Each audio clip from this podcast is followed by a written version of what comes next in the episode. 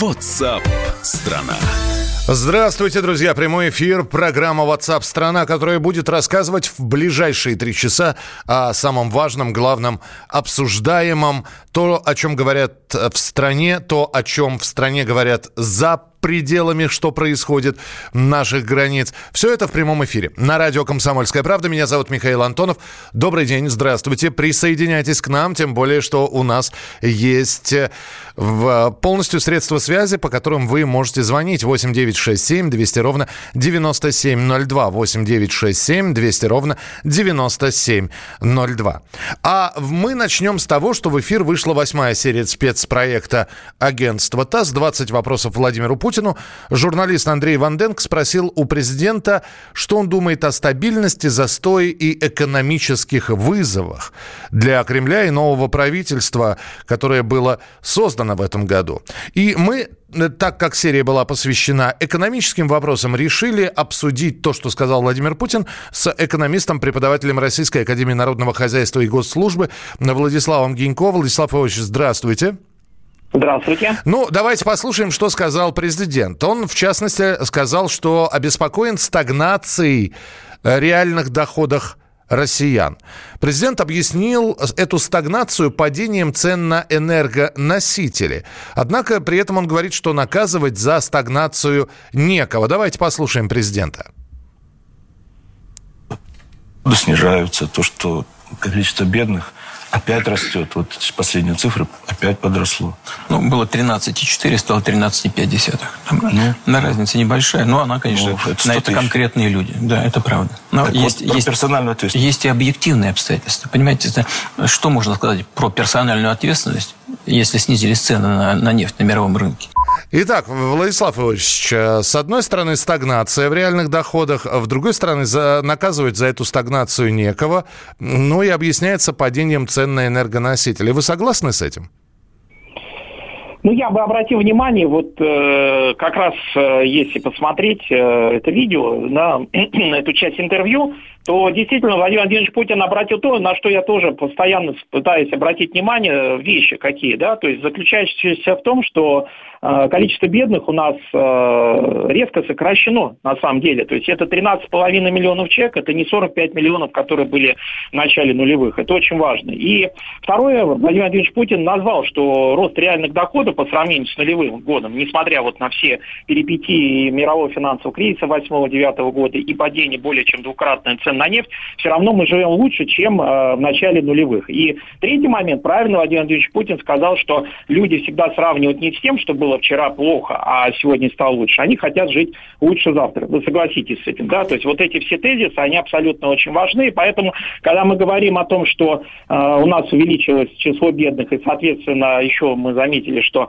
реальные доходы, реально располагаемые доходы, они припали, как говорил Владимир Владимирович Путин, или стагнируют тоже, он говорил, то на самом деле речь речь идет о том, что э, как это э, рассматривать, в какой перспективе. То есть если смотреть там год от года, то мы можем там наблюдать. Если мы рассматриваем более широкую картину, то получается развитие это не остановилось, оно идет. Просто получается, может быть, темпы ну, замедлились. Ну, ну да? вот смотрите, Владислав Иванович, э, уже долгие годы, лет 20, э, по отношению к России говорят, что наша страна нефтезависима. И, кстати, об этом Путин тоже говорил. Он говорит, что зависимость экономики России от нефтегазовых доходов снижается снижается, но полностью одним щелчком пальцев невозможно от этого отказаться. Вот что он сказал в частности. Мы же хотели уйти от нефтезависимости. Мы хотели уйти и постепенно уходим, кстати говоря. Э, мы, мы реально уходим от этого. Потому что доля не нефтегазовых доходов, она растет. Но это требует времени. Это, это не сделаешь одним, э, одним щелчком пальца. Вот здесь нету противоречия. С одной стороны, э, говорят, что мы действительно зависим от цен на энергоносители, а с другой стороны, мы пытаемся от нефтезависимости уйти. И вот здесь, э, а за счет чего тогда доходы россиян будут расти, Владислав Иосифович? Ну, здесь, э, как всегда, вот если говорить о чисто экономических вопросах, они всегда такие непопулистские. То есть смысл такой, и Владимир Владимирович Путин как раз то, что озвучивает по экономике, это есть поиск золотой середины. То есть, с одной стороны, есть нефтегазовые доходы, да, их доля сокращается действительно, и сейчас более половины бюджета наполняется не нефтегазовыми доходами. Это факт, безусловно. Это было продемонстрировано на диаграммах и графиках, которые шли с, на, с значит, фоном на речь президента. Это раз. С другой стороны, э, конечно, вот нельзя полностью бросить нефтегазовые доходы. Да, почему? Потому что, ну, это, это важные доходы, если посмотреть, насколько мы зависим от этих нефтегазовых доходов. Но мы от них зависим очень мало сейчас, на самом деле. То есть, если взять страны ОПЕК, там, да, например, Венесуэлу, 95% всего экспорта это, это нефть, да, там, Саудовская Аравия, другие страны. А они очень сильно за. Кстати, наш партнер Соединенные Штаты, э, экономический партнер, кстати, с которым у нас оборот даже растет, несмотря на политические санкции, что очень важно. Экономика пробивает все дорогу, несмотря на э, политические вот эти вещи, которые э, в отношении нас вводит Вашингтон. Так вот, если мы посмотрим, то это же самая крупнейшая держава сейчас в мире по добыче нефти и газа, и они не хотят от этого отказываться. Более того, в удельном плане, если посмотреть на экспорт Соединенных Штатов, то есть там есть нефть, да, то есть и она самую большую долю занимает в удельном. То есть это не, конечно, не 50%, но в удельном, то есть это, понимаете, да, то есть это большая. Поэтому поиск золотой середины – это всегда э, такая рутинная неинтересная на самом деле работа с точки зрения популизма. То, потому что с точки зрения популизма, вы же понимаете, удобнее сказать, нам нужно полностью освободиться от нефтегазовой зависимости, нам нужно что-то перестраивать экономику, у нас все очень плохо, и тем самым можно набрать очень много рейтингов и даже прорваться на какие-то уровни власти, там, Думу и так далее. А, но на самом деле, правда, немножко иначе. Мы должны иметь микс, да, мы должны а, как бы развиваться гармонично. То есть у нас есть и нефтегазовые доходы, есть и не нефтегазовые доходы. У нас есть, э, значит, понимание, что есть база для развития. А, э, у нас есть понимание, что мы развиваемся уже по сравнению с нулевыми годами, да, то есть у нас бедность, ну, почему бы не сказать просто элементарно спасибо человеческого, да, Владимиру Владимировичу Путину, что когда он пришел к власти, было 45 миллионов человек бедных, а сейчас 13,5. То есть таких успехов, ну, назовите еще какую-нибудь другую страну, где были бы такие же, на самом деле колоссальный успех на фоне беспрецедентного политического давления, которое оказывалось и оказывается на нашу страну и в виде санкций, причем санкции не только на бумажке написаны, а виде того, что, ну, что ж, прямо скажем, Госдеп США прямо отговаривают многих инвесторов вкладывать в Россию, не только американских. И ну, они сами в этом признаются. Про давление не скажу, но э, вы просите назвать страну, а, а знаменитое китайское чудо экономическая? А, ну, ну, это тема, безусловно, отдельного разговора. Я готов подискутировать насчет э, китайского чуда, потому что оно действительно в СМИ так подается. Но э, оборотная его медаль, на самом деле, это, кратко если говорить, это высокая зависимость всех э, субъектов эконом, э, экономики Китая, раз.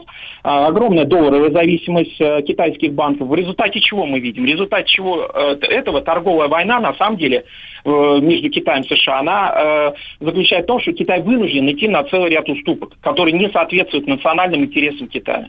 Вот, вот это, э, это можно дальше развить, но это вот факт, потому что они находятся в долларовой зависимости. А китайские банки, они очень сильно вовлечены в то, чтобы занимать, и во многом, ну, условно говоря, вот это китайское чудо, оно было в кредит. То есть мы тоже могли бы огромное количество денег занять у МВФ, у других э, банков, влить в экономику, увеличить рост реальных доходов. Но потом мы бы потеряли суверенитет. То, о чем говорит Владимир Владимирович Путин, то, что является не абстракцией. Понятно, да. Можно, Владислав Ильич, да, Владислав да. спасибо большое что были с нами на прямой связи. Итак, э, вышла э, восьмая серия интервью с Путиным. Можно послушать про экономику, э, про разницу экономическую в 2008-2020 годов. Все это можно в том числе на сайте «Комсомольской правды» услышать. А с нами на прямой связи был Владислав Гинько. WhatsApp страна я придумал такой сюжетный ход. Давайте я скажу некую чудовищную вещь. Это будет неудивительно скопление мигрантов – это не прогрессивная тема, не техническая, а стереотипная. Среди впечатлений моей юности через запятую идут трипы кислотные, наркотические, и благодать в церкви на праздник Троицы. Мы не знаем, есть ли у Мишустина под его пиджаком погоны, потому что если человек в конце 80-х торговал компьютерами, я думаю, к нему подошел какой-нибудь тогдашний товарищ майор, подполковник Путин, и сказал... А вот тут вот уже Программа «Кашин-Голованов. Отдельная тема». По будням в 9 вечера по Москве.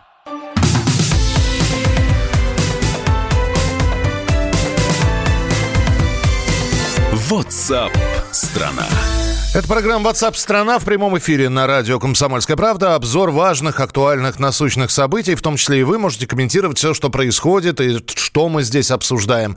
У вас для этого есть э, средства связи, телефон, по которому можно присылать свои сообщения на Viber и на WhatsApp 8 967 200 ровно 9702. 8 967 200 ровно 9702. WhatsApp страна. Первый случай заболевания коронавирусом зафиксирован в Польше. Также первых случаях заражения вирусом сообщили в Чили, Аргентине и на Украине. В Испании есть первый погибший. В Иране заразились 23 депутата парламента. Общее число заболевших по всему миру 92 тысячи человек. В России нет новых случаев заражения коронавирусом, это заявили в Роспотребнадзоре, там данные обновляют ежедневно, и тем не менее сейчас продолжают уточняться данные. Например, медики назвали наименее уязвимой для коронавируса категорию людей. Новым типом пневмонии реже всего болеют дети и подростки. Об этом заявили ученые из Центра по контролю и профилактике заболеваний Китая. Они проанализировали 70 тысяч случаев заболевших и пришли к выводу, что среди детей и подростков зафиксировано всего по одному проценту инфицированных. С нами на прямой связи руководитель лаборатории геномной инженерии МФТИ Павел Волчков. Э, Павел, здравствуйте. Здравствуйте. Ну, по-моему, это объяснимо, что молодые люди, дети с хорошим иммунитетом, э, с, с юным иммунитетом, с, с, с более крепким иммунитетом болеют реже. Или это все не так очевидно? Ну, вы знаете, как говорил Черчилль, а до него, по-моему, все-таки эта фраза не принадлежит не ему, что есть а, ложь, есть большая ложь, а есть а, статистика. То есть мы сейчас, конечно, опираемся на данные статистики, которые нам действительно говорят, что дети болеют реже. Это не значит, что они менее уязвимы, просто это наш, на самом деле, наш врожденный, что называется, рефлекс, да, то есть это, это то, то, то, за счет чего мы, как млекопитающие, выживали все эти а, миллионы лет на планете Земля. То есть мы заботимся о своих детях. Это абсолютно нормально. Поведение родителей гораздо ну, сильно э, меняется. То есть э, когда у вас появляются дети, вы о них заботитесь. Любая угроза, вы стараетесь уберечь детей от инфекции, во-первых, особенно от такой. То есть люди напуганы, а родители э, вообще бегают с большими глазами. Естественно, они оставляют детей дома, там и на государственном уровне, когда объявляют объявляется карантин, первыми, собственно говоря,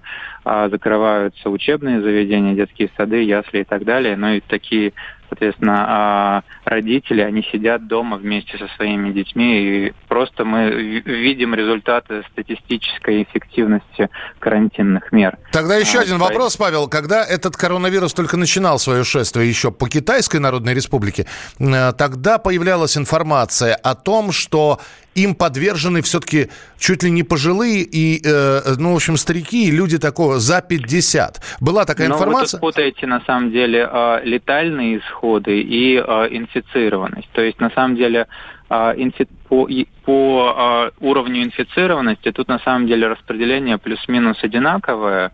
Э, единственное, что действительно люди с э, хроническими заболеваниями, обычно хронические заболевания накапливаются во взрослом периоде, они гораздо хуже э, переносят э, инфекцию. То есть вы ее видите, ну то есть если так же как и с гриппом, да, некоторые люди, не, не, не хочу сказать, что это правильно, но грипп переносят в ногах. Угу. А вот, э, не даже не обращаясь в больницу, и иногда, в общем-то, ходят на работу, что крайне неправильно, не рекомендую так делать.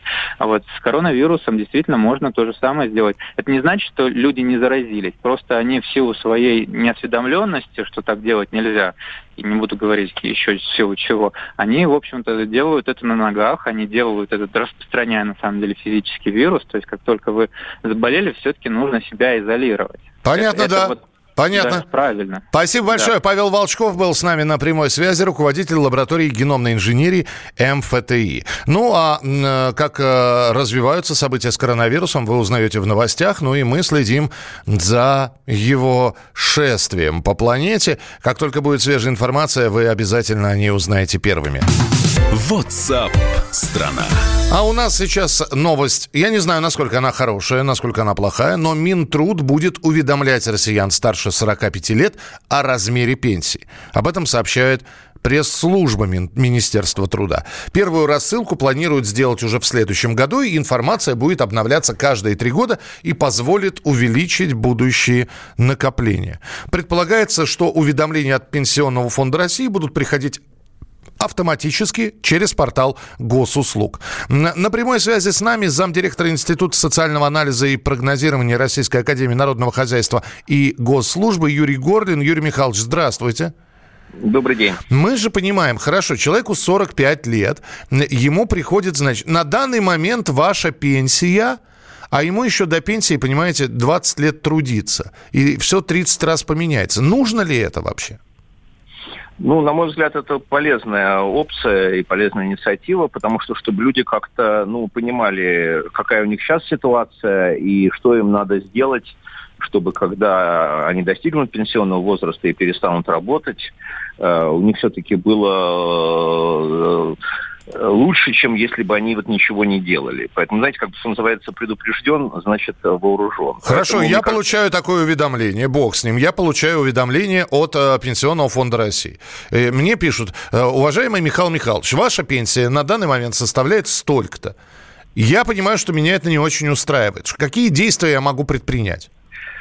Э, тут несколько нюансов. Во-первых, э, э, может быть, у вас вообще к этому моменту, если там, особенно для людей, которые работают неформально, без уплаты страховых взносов, если власть за них не уплачивает, может быть, у них вообще малый объем стажа, малый объем пенсионных прав. Тогда им просто надо уже безотносительно к размеру пенсии, у них вообще, может быть, нету прав на ее получение. Такое тоже возможно. Я просто знаю, что вот есть люди, которые, достигнув уже сейчас пенсионного возраста, вдруг обнаруживают, что у них, оказывается, нет э, требуемого стажа, который вот будет через несколько лет 15, угу. минимально необходимый.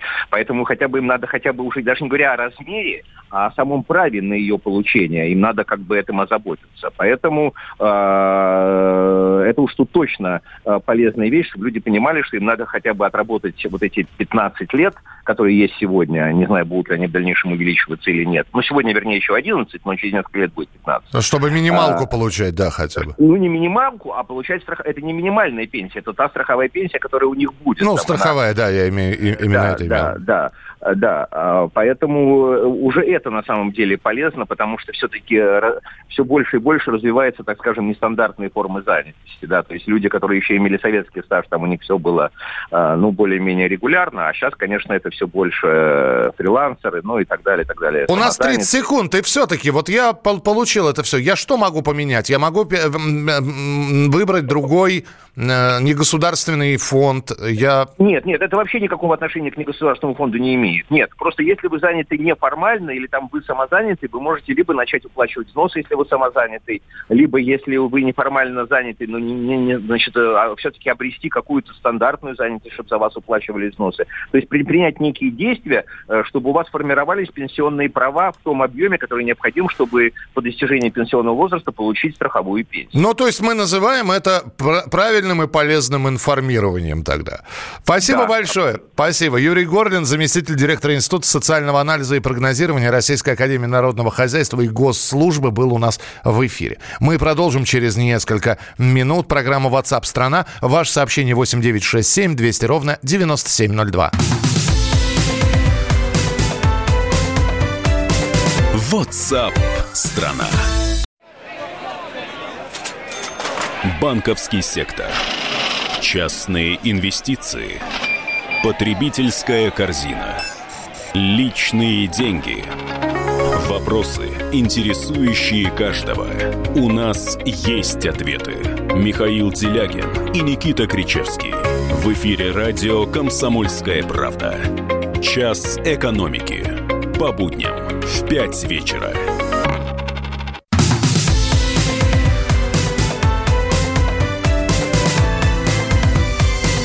WhatsApp страна.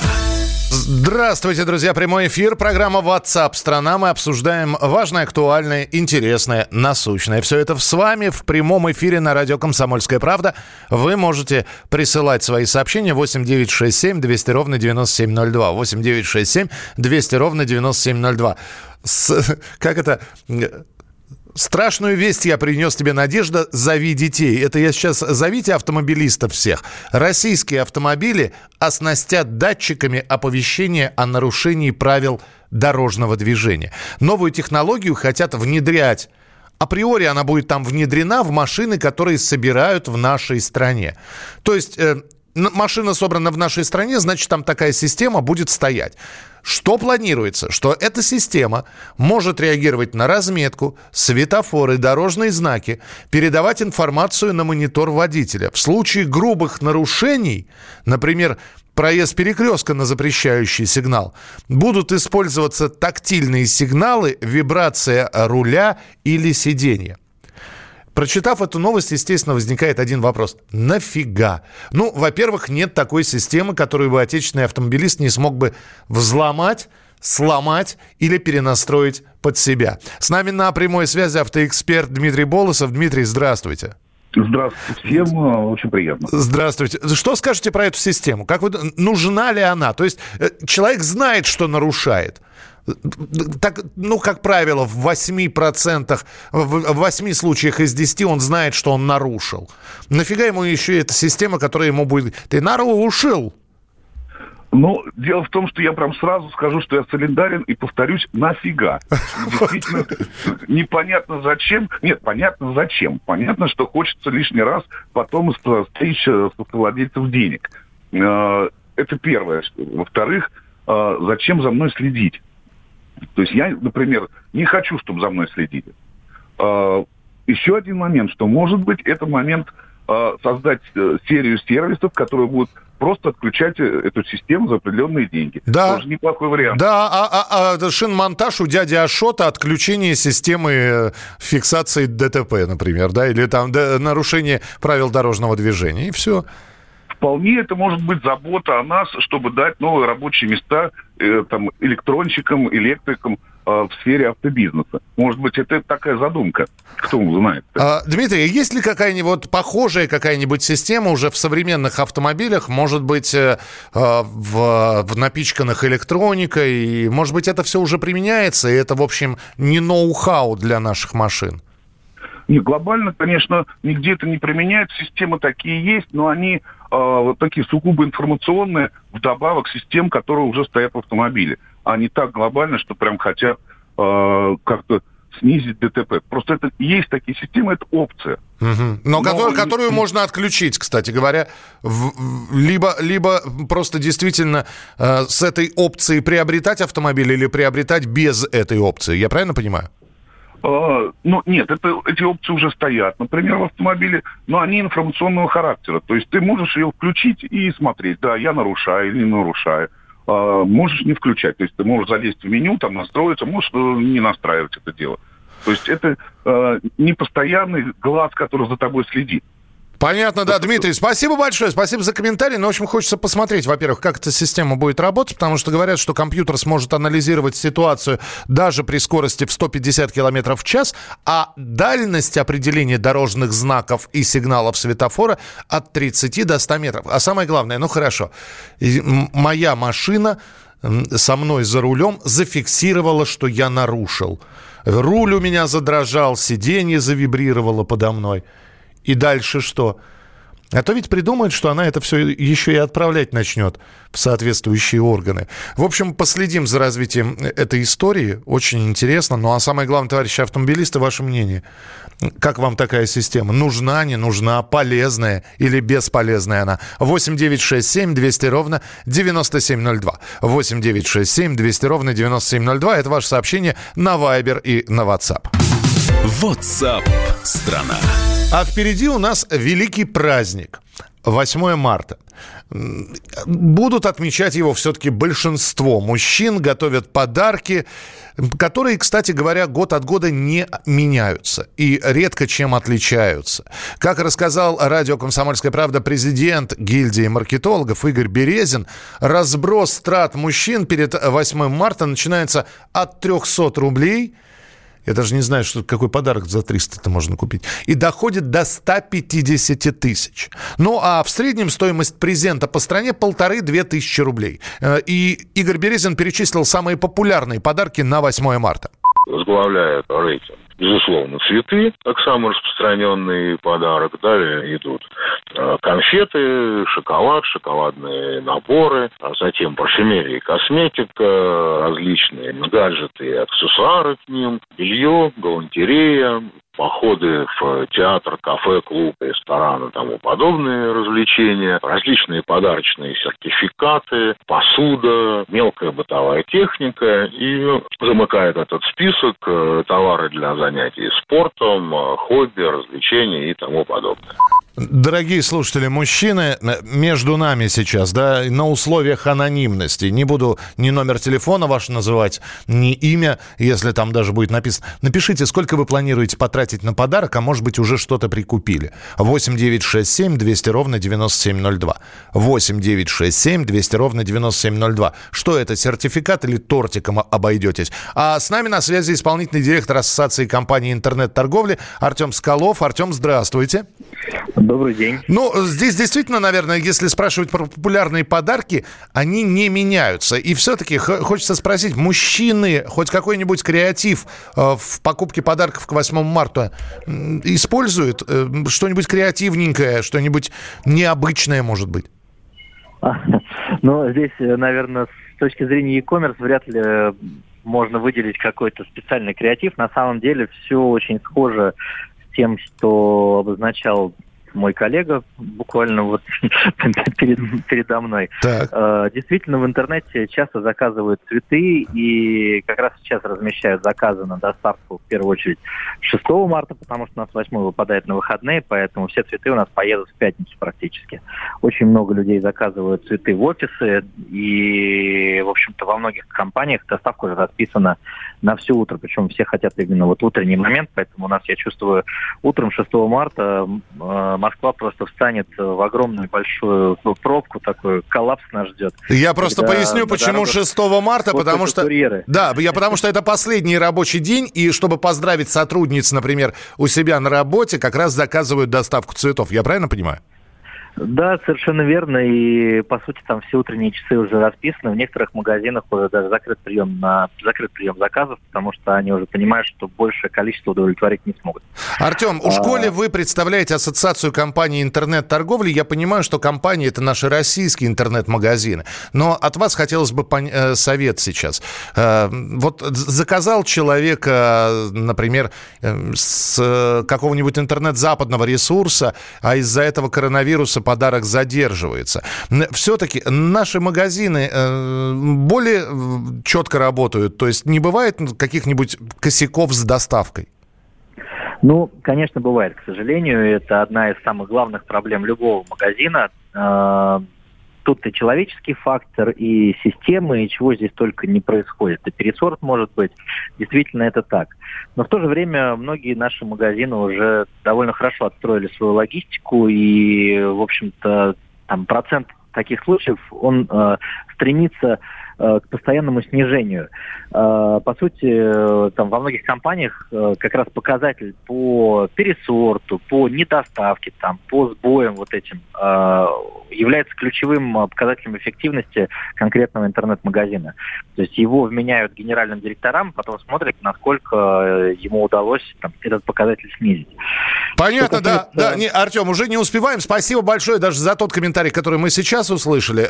Мы давайте с вами обязательно обязательно поговорим э, уже постпраздничные дни, насколько все это активно заказывалось, и выручка интернет-магазинов и количество заказов выросло по сравнению с 2019 годом или нет. Артем Скалов был с нами на прямой связи, Ассоциация компаний интернет-торговли. WhatsApp страна. Самые осведомленные эксперты Самые глубокие инсайды. Самые точные прогнозы. Точные прогнозы. Знаем все лучше всех. Ведущие. Неудержимый Мардан и прекрасная Надана Фридрихсон. Первая радиогостинная «Вечерний диван» на радио «Комсомольская правда». Два часа горячего эфира ежедневно по будням в 6 вечера по Москве.